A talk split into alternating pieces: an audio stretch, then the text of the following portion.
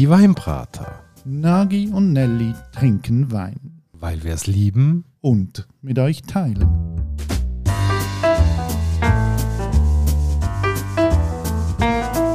Hoi Nagi. Ciao Nelly und hallo liebe Hörerinnen und Hörer bei einer weiteren Folge von der Weinbrater.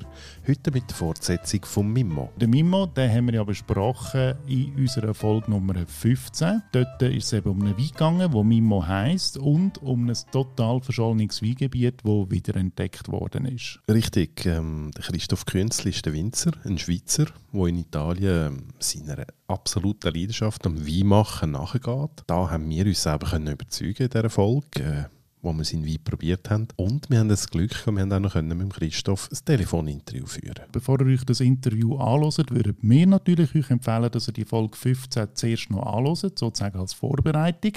Kann man machen, muss man aber nicht, ist einfach unser Tipp.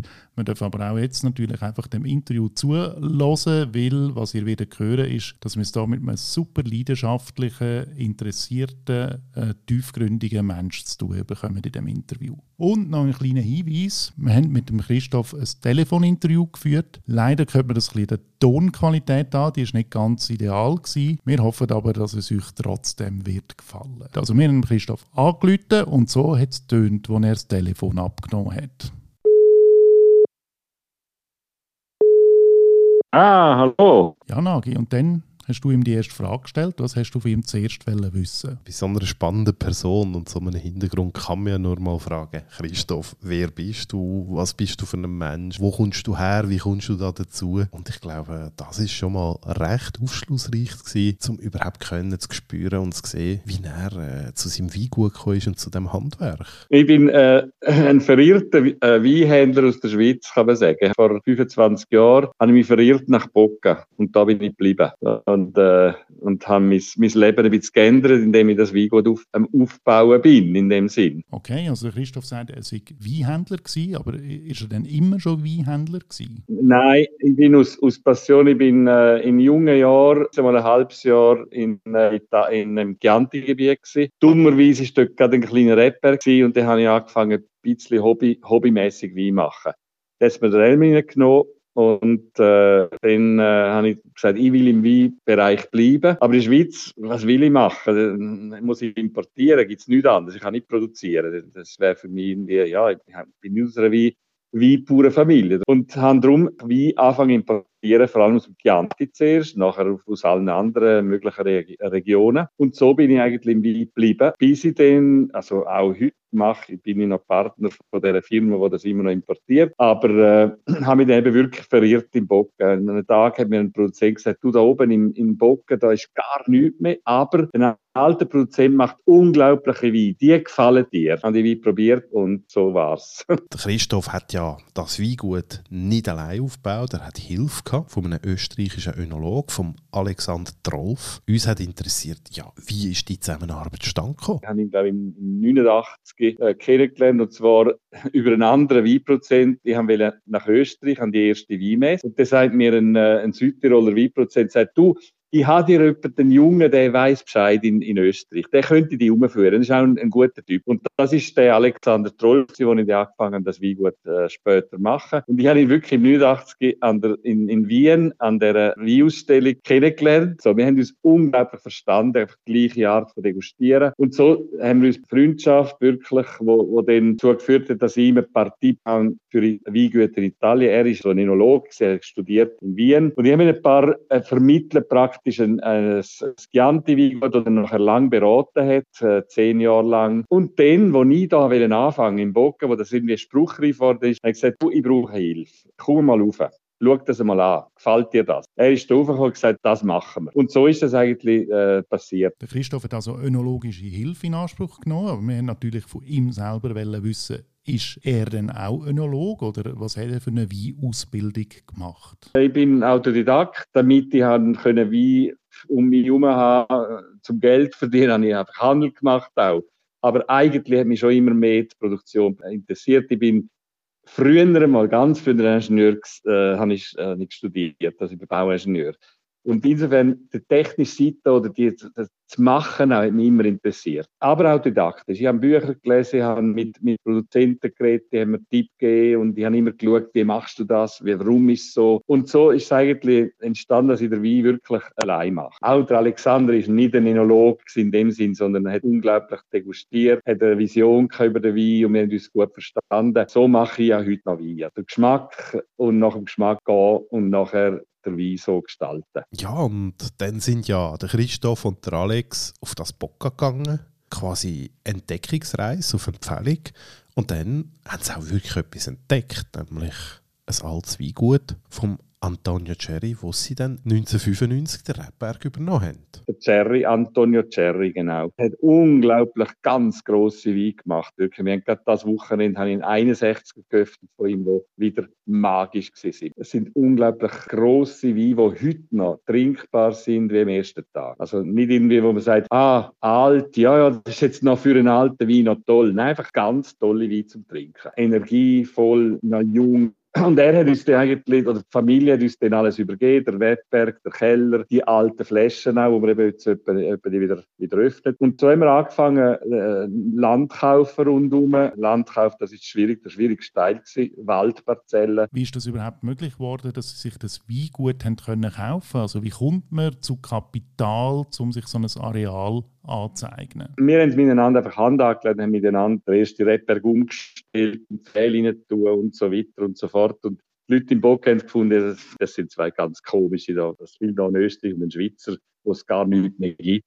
Was soll das überhaupt? Und das war vielleicht auch gut gewesen, weil dadurch haben wir Land auch relativ einfach gekriegt. Die haben nicht gefunden, ja, denen verkaufen, was soll das schon? Die, die gehen eh weiter und, und so weiter. Aber uns ist natürlich klar dass es sehr viel Geld braucht. Ein, ein Weingut aufbauen, wo gar nichts mehr ist. Man muss bei unter Null anfangen. Pflanzen, vier Jahre, bis man die erste Traube hat, oder fünf Jahre. Nachher ein Wein wie Bocken, wo vierer im Holzfass liegt. Also nach zehn Jahren hat man den ersten Wein, den man verkaufen kann. Eine Investition, die einfach lange nicht zurückkommt. Das war uns klar gewesen wir haben beide ein bisschen Geld gehabt und haben, haben gesagt, 50 Prozent oder die Hälfte können wir investieren, aber die andere Hälfte schauen wir bei Freunden aufzutreiben. Und wir haben das eigentlich ein ganz frühes Crowdfunding gemacht, im 98. Wir haben eine Aktiengesellschaft gemacht und haben gesagt, ihr könnt Partner werden von, von Lepiane und der Preis ist 5000. Also eine Aktie ist 5000. Also ist es doch ein Engagement, das nicht einfach nur so hobbymäßig kommt. Oder 5000 überlegt man noch. Ah, will ich das investieren? Und in den Jahren haben wir jetzt 150 Aktionäre unterdessen. Der grösste Teil Schweizer, jetzt aus meinem Kreis raus, Österreicher aus dem Kreis von Alexander raus und lustigerweise äh, ganz viel Finnen. Die sind über einen Aktionär sind die irgendwie gekommen, da hat einer gehört, oh, das ist ein Projekt in Bock und, das, und da haben zwei mitgemacht und nachher haben sie es erzählt ihren Freunden und so ist plötzlich eine riesige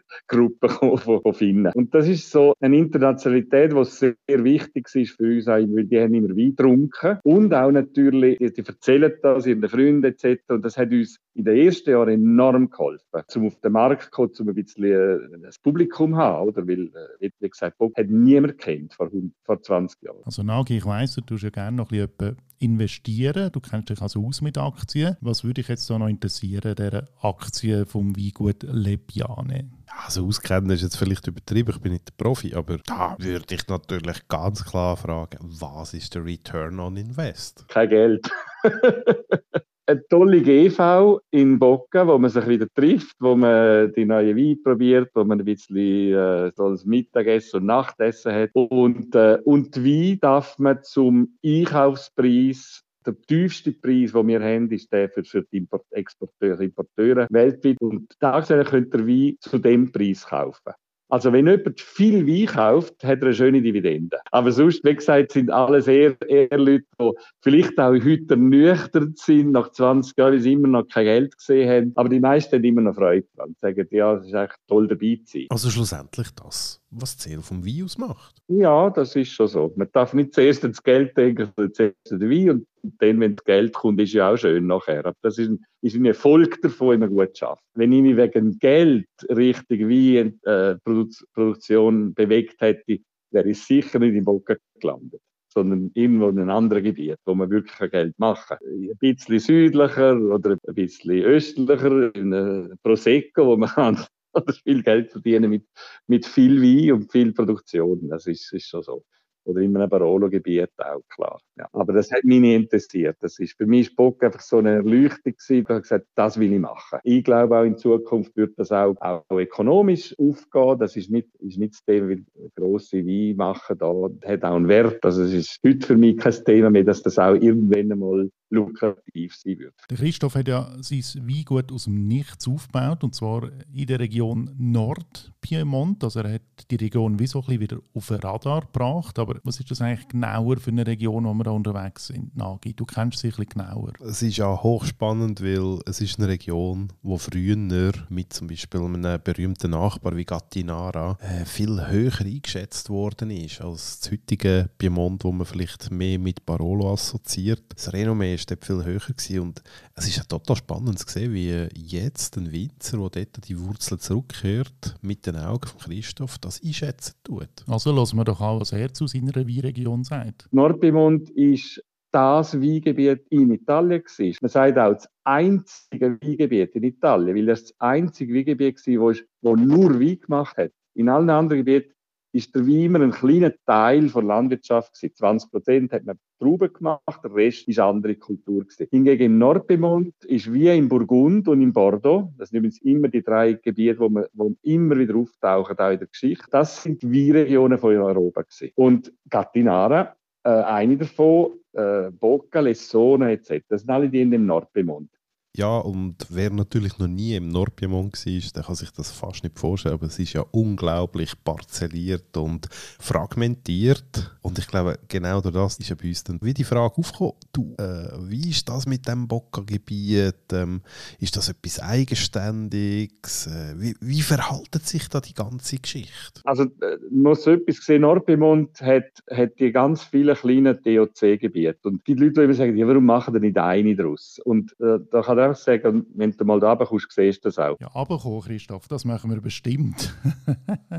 wir haben total verschiedene Bedingungen zum Wein machen. Es ist zwar alles Südalpen, das ist klar, es sind die ersten äh, Hügel von den Alpen, die aus, aus der Po-Ebene auftauchen. Dort macht man Wein von, von 200 Meter bis 550 Meter und das sagt schon mal viel. Also die Höhenlagen sind schon mal unterschiedlich. Bocken sind die höchsten. Wir sind auf 500 Meter. Gattinara ist auf 400 Meter, Lessone ist auf 200 Meter. Und das macht schon mal einen Unterschied. Denn die Böden sind total unterschiedlich. Äh, wir haben vulkanische Böden, Gattinara auch. Darum, Bocca und Gattinara sind relativ nah irgendwo. Gemme hat zum Beispiel Granit vom, vom Monte Rosa, plus unsere, äh, unsere vulkanischen Steine, die dort gewandert sind. Lessone hat Sand, wie man in Rimini an der Küste wäre. Also einfach Meersand. Und das gibt total verschiedene Weine. Und darum ist es ganz wichtig, dass man die äh, einzelne DOC-Gebiete hat in den Gebieten. Und Weine sind total unterschiedlich. Viel mehr unterschiedlich, als man heute im Barolo die verschiedenen Lagen, Serra Lunga oder La Morra, sagt, ja, das ist total verschieden ist viel verschiedener bei uns oben. Bocca ist der höchste, hat auch immer einen Teil von Vespolina drin. Das gibt einen ganz eigenen Charakter. Der Christoph hat jetzt gerade von Vespolina geredet. Ja, genau. Äh, das ist so ganz eine komische Traubensorte. Wenn man heute das klassische Piemont anschaut, das ist ja Barolo Barbaresco, dann hört man eigentlich praktisch nichts von dieser Sorte. Und mich hat das einfach völlig interessiert, äh, wie er jetzt auf der die Traubensorte kommt. Also da fragen wir doch mal den Christoph, was er da überhaupt für Traubensorten anbaut und was es mit der Vespolina auf sich hat. Vespolina ist eine Traubensorte, die im Nordpiemont sehr heimisch ist und seit Jahrhunderten da existiert und immer ein Teil war vom Nebbiolo. Das heißt, in der Wein eigentlich immer miteinander vinifiziert worden In Bocca ist das immer noch so. Wir haben auch die neuen DOC-Bedingungen, wir haben gesagt, wir lernen das so. Es gibt kein 100% Nebbiolo in Bocca. In Gemme hat es auch immer Vespolina gegeben, auch in Gattinara. Also das ist einfach eine Traubensorte, die immer als Zusatz zum Nebbiolo, äh, was macht Vespolina? Sie gibt äh, der Pfeffer in der Wein das heißt Gewürz. Es ist eine extrem würzige Sorte. Sie schmeckt allein fast ein bisschen fest von weißem Pfeffer. Und das merkt man auch, wenn man zum Nebbiolo 50 15 Prozent, bei uns im Bocken dazu tut, dann gibt es die, die Würzigkeit. Und das gibt einem Vino eine neue Dimension. Darum ganz eine wichtige Traube. Wir haben auch andere Sorten, wir haben 13 Traubensorten, autochtone. Äh, wir machen daneben noch einen, einen. Croatina ist auch eine Sorte, die extrem äh, äh in, in Nordpemont benutzt wird. Auch eine ganz spannende Sorte nicht so viel wie ein Violo, aber hat Frucht und Kraft und ist auch etwas da. Wir machen ja einen anderen Wein aus dem. Und der Mimo ist übrigens ein bisschen die Verbindung von all dem. Das sind so die drei wichtigen Sorten im Nordpemont. Nebbiolo, Croatina und Vespolina miteinander. Und das ist eigentlich so, hat man immer die Wein gemacht da unten. So der, der gute Wein im Restaurant, der, der, äh, wo, man, wo man zum Essen trinkt, ist der Wein gewesen. Und dann der ganz grosse Wein an, an, an Hochzeit oder an, an Weihnachten hat man dann einen, einen Bocken geöffnet. Also der Mimo ist so der, wirklich der Wein, wo man in der, in der Osteria im guten Restaurant, also schon im guten Sinne, es auch gereiftere Wein. Also, schon, also ein Vino da Pasto? Ja, ein Vino da Pasto, aber schon mit einer grossen Eleganz und Klasse irgendwo. Also nicht einfach ein einfacher Tischwein. Nebst der Vespolina redet der Christoph auch von einer Traubensorte namens Croatina. Ja, und das ist eine Traubensorte, die man als Färbersorte benutzt hat, dass der Wein einfach noch eine schöne Farbe bekommt früher. Und er redet jetzt aber von der so, als ob die auch zum Trinken etwas hergibt. Und da haben wir natürlich auch müssen nachfragen und sagen, also was ist jetzt mit der Croatina heute los? Wird die braucht zum Wein machen und nicht einfach nur zum Färben. Wie da runterkommt, habe ich natürlich ein bisschen geschaut, was ist Geschichte und habe dann immer ein bisschen äh, archäologisch mich, mich, mich, interessiert, was, was ist denn da früher gewesen. Und ich bin eigentlich immer darauf gestoßen und auf den Rebbergen, die existieren, dann sieht man es. Es ist immer eine Biolo, und Vespolina drin, in jedem alten Rebberg. Also haben sie immer die drei Trauben gebraucht. Der Nebbiolo allein, wo heute ein bisschen favorisiert wird, weil er halt so berühmt ist und auch natürlich feine Weine gibt. In der Topklasse grosse Weine, aber wenn die Weine nicht ganz so gut sind, ist der Nebbiolo allein nicht so toll. Das, das ist einfach so. Und darum haben sie immer die anderen Sorten gebraucht, um einen, einen schöneren Wein machen. Darum.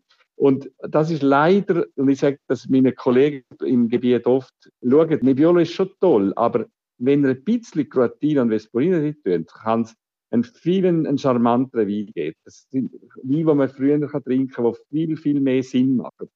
Statt dass er der beste Wein ist, klar, Gattinara und Bocca, das sind die grossen Weine, aber alles, was nicht für diese Weine benutzt wird, ist schöner, wenn es mischt. Aber es ist halt ein bisschen so, die Welt will heute Nebbiolo, oder? Man muss schon draufschreiben, 100% Nebbiolo, damit das die Leute wissen. Das ist ein bisschen Mode irgendwo. Aber wie gesagt, ich bin da ein bisschen anderer Meinung. Ich habe das Gefühl, äh, der Mimo ist das Beispiel dafür. Ich habe den Wein in, im Keller entwickelt, nach meinem Geschmack. Der Mimo hat so, einfach hat passt, die, die Kombination. Und dann habe ich gemerkt, aha, ja, das ist eigentlich Geschichte. Die alten Rebberge sind so, und es gibt auch noch Wein, Bravaterra zum Beispiel macht immer noch die Wein so, auch in der DOC. Und, und äh, es macht Sinn. Das ist eigentlich Geschichte vom Nord, eine Geschichte vom Nordpemont.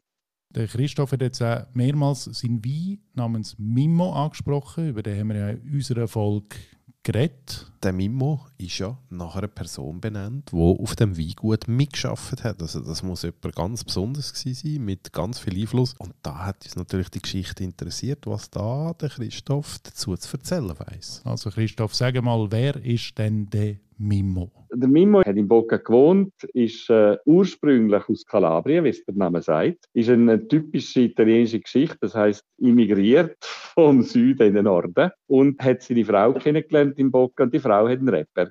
Und er hat neben seinem Beruf, er ist äh, Garagechef von der BMW in, in Borgomanero, ein Mechaniker in dem Sinn und hat daneben immer hobbymäßig seinen Rapper gemacht. Und so, wenn er bei der BMW Garage geschafft hat, wo wir alle Kunden, die ihn kennen, haben gesagt, wenn man bei Mimo einen BMW gebracht hat zur Reparatur, der hat, wenn er zurückgekommen ist, nie etwas ist falsch gewesen. Das wissen wir ja, wenn man in der Garage bringt, nachher tut der Wagen nicht mehr. Und bei ihm ist das einfach die Perfektion. Er ist einfach ein Perfektionist gewesen. Und so hat er auch den Wein gemacht. Äh, jedes Detail angeschaut, hat einen tollen Wein gemacht, im Sinn, wie der Mimo übrigens, ist genau der Wein gewesen. Und weil sein Rebberg genau so gepflanzt war. Wo, wo ich runtergekommen bin nach Bocca in den ersten Jahren, hat er sofort Kontakt gesucht zu uns. Weil das hat ihn interessiert. Er hat gesagt, uh, da kommt jemand, der will Qualität machen, das will ich wissen. Und hat angefangen bei uns so mitzuschaffen, nachher immer mehr mitzuschaffen und ist so der Mann für das Schwierige gewesen. Er hat wirklich so den Rebschnitt ausdünnen von der Reben, von der Traube und seinen Fittichen so. Hat aber auch ein Auge dafür gehabt. Jedes Jahr nach der Viente äh, habe ich gesagt, so, Mimo, ist, was, was findest du? Ist, ist gut gelaufen? Dann sagt er, ja, ja, das, das haben wir gut gemacht, aber nächstes Jahr machen wir das und das und das besser.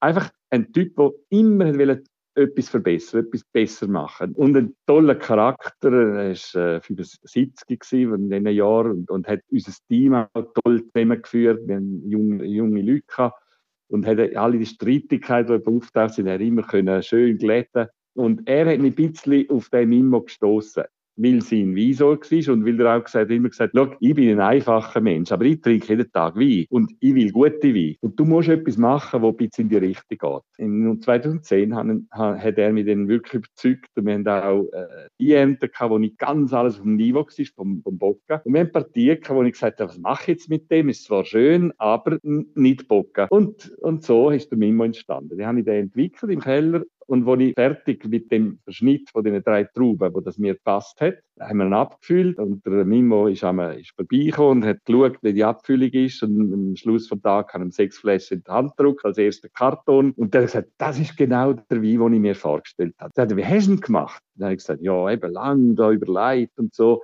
und dann nimm dir die Formel eben Nebbiolo, Guatina, Vespolina. Dann sagt du, das hätte er auch können vor zwei Jahren schon sagen Das ist genau mein Rebberg. Der ist genau so gepflanzt und mein Wein ist auch so. Also, er, er ist immer ein bisschen auch der der alles schon gewusst hat. Ich musste es noch erfahren und er hat es schon gewusst. Und darum habe ich gerne den Namen draufgeschrieben auf die Flasche und der ist unglaublich geehrt. Das Verrückte wirklich denke, esoterisch, kann esoterisch sein oder nicht, aber es ist einfach die unglaublich, wie, wie, die Welt spielt. Wir haben den Wein abgefüllt in 2012, im ersten Wein. Wir haben ein Fest gemacht vor Weihnachten mit ihm zusammen noch im Keller mit unserem Team und er hat nicht mehr gehen an dem Abend. Er, sonst ist er immer um 10 Uhr gegangen und an dem Abend hat er erzählt und, und ist bis um 12 Uhr geblieben. Am 20. Januar vom Jahr drauf ist er gestorben. Es ist so wie, wie ich habe ich hab meinen Wein, ich habe mit dem Team Abschied genommen, jetzt kann ich gehen. Im Gespräch hat uns der Christoph auch erzählt, dass er ein Drittel von seiner Produktion in Italien verkauft und den Rest exportiert er hauptsächlich nach Amerika und Asien, ein Teil auch in die Schweiz. Und da drängen sich ja schon noch ein bisschen Fragen auf, was er da für eine Position einnimmt. Mich hat ja dann ganz besonders Wunder genommen, was der Barolo Konkurrenz machen. Also ist sein grosser Nachbar ein bisschen weiter unten? Da können wir ja ein Konkurrenzverhältnis vermuten. Darum, Christoph, was meinst du da dazu? Nein, ich will, ich will Boca machen. Ich bin da, und das ist auch die Frage, äh, wo ich da gekommen bin, und das ist heute noch so, meine Kollegen im Gebiet fragen mich heute noch, wieso bist du eigentlich nach Bocken gekommen? Und, und in dieser Frage stelle ich mir fest, das ist nicht die Frage, sondern es heißt, du bist aus der Schweiz, du hast sicher viel Geld. Das ist so das, was das Gefühl haben, Ziggy oder nicht alle. Das ist so, was man weiß von der Schweiz. Wenn du so viel Geld hast und wenn du dich bewegst so weit, warum bist du nicht nach Barolo gegangen? Das ist das, was ich in dieser Frage immer gesehen Weil da oben sind alle ein bisschen neidisch. Oder? Sie sagen alle, wenn Barolo wäre, hätten wir auch den Ferrari vor der Tür, oder? Äh, und, und halt so ein bisschen das Denken oft von den Leuten. Und dann sage ich den Leuten immer, nein, nein, äh, ich wäre nie nach Barolo. Ich bin nach Bocca bewusst gekommen, weil das habe ich machen, weil die Weine sind für mich so groß. Es ist ein ganz grosses Gebiet. Und darum bin ich da. Das ist vielleicht, natürlich bin ich ein bisschen parteiisch, logisch. Aber ich habe wirklich da ein, etwas gefunden, was mich total fasziniert. Und darum sage ich auch, nein, sicher kein keine Barolo-Konkurrenz, aber ich, habe, ich mache gerne das Spiel mit den Barolisti, um sie ein bisschen in Frage zu stellen. Das schon, weil ich sehe viel, unsere, unsere werden immer verglichen, logisch, klar. Man stellt den Polo hin und auch Bocken, was ist besser etc. Oft gewinnen wir, oft auch nicht, das ist ja egal. Und die Produzenten von, von Barolo kommen immer mehr da rauf zu mir und, und schauen auch. Und, und das ist so ein Spiel und ich finde, das ist eine, eine, tolle Konkurrenz, kann man sagen. Wir, wir wachsen miteinander und das ist es. Am Schluss, ich, ich liebe Barolo auch, die Guten, oder? das ist ja gar keine Frage. Darum, äh, nein, das kann ich wirklich meinen. Ich will Bocken machen und, und Bocken möglichst grossen Charakter dem Wein machen, damit er wirklich absolut, dass man sagt, das ist Boca, das ist Barolo. Das sind zwei verschiedene Weine. Wein hat ja nicht nur eine kulturelle Komponente, sondern auch eine genießerische, vor allem in Kombination mit Essen. Und darum haben wir natürlich vom Christoph als Winzer wissen, zu was passt sein Wein, der Mimo, kulinarisch am besten? Nebbiolo allgemein ist ein, ein Wein, der sehr gut zum Essen passt, immer. Uns sind noch fast mehr, weil sie einfach immer eine tolle Säure haben. Sie haben nie so viel Tannin und sind nie überalkoholisch. Sie haben immer einen schönen Fluss und können darum vor allem mit, mit fetten Sachen perfekt. Das, das, das Fett, das man im Maul hat, das putzt nachher alles weg, der Wein. Darum so Fleisch mit, mit Soßen, also Brasato oder, oder ein, ein Küngel im, im, äh, im, im Ofen mit Tomaten und so gemacht. Aber, und das äh, ist vielleicht ungewöhnlich, aber ich habe Mimo oft brauchen wir auch mit Meerfisch, nicht mit einer Forelle, das ist klar, aber mit Meerfisch, äh, mit auch mit Tomaten, so ein bisschen die mediterrane Art. Und Mimo passt super dazu, weil auch dort die Säure äh, mit dem Fisch äh, ist, ist perfekt. Also ein, ein sehr flexibler Wein eigentlich zu Käse natürlich toll, zu Gorgonzola, Risotto, das passt immer gut. Das ist ja immer so, dass die Wein vom Gebiet mit dem Messer passen. Also ein, ein Wein, wo man viel kann anfangen damit. Ja. ja, und das sind all unsere Fragen an Christoph Künzli und Nagi, ich muss ehrlich sagen, so Leute wie er, die so mit so einem Wissen, aber auch mit so einer Leidenschaft über Wein reden, ich liebe das. Oh, absolut. Und wer da dazu auch noch ein Glas von seinem Wein getrunken hat, ich glaube, der hat heute alles richtig gemacht. Und wenn ihr heute ein bisschen Lust bekommen habt auf den Mimo oder auf andere Weine von Christoph Künzli, wir tun in dieser Folge nochmal verlinken, wo man den Wein kann kaufen kann. Unbedingt. Und bis zum nächsten Mal. Ja, tun wir doch noch ein bisschen schwärmen vom Piemont und lasst euch gehen. Und tschüss, Nagi. Ciao, Nelly. Ah ja, und Ciao Christoph. Ciao miteinander.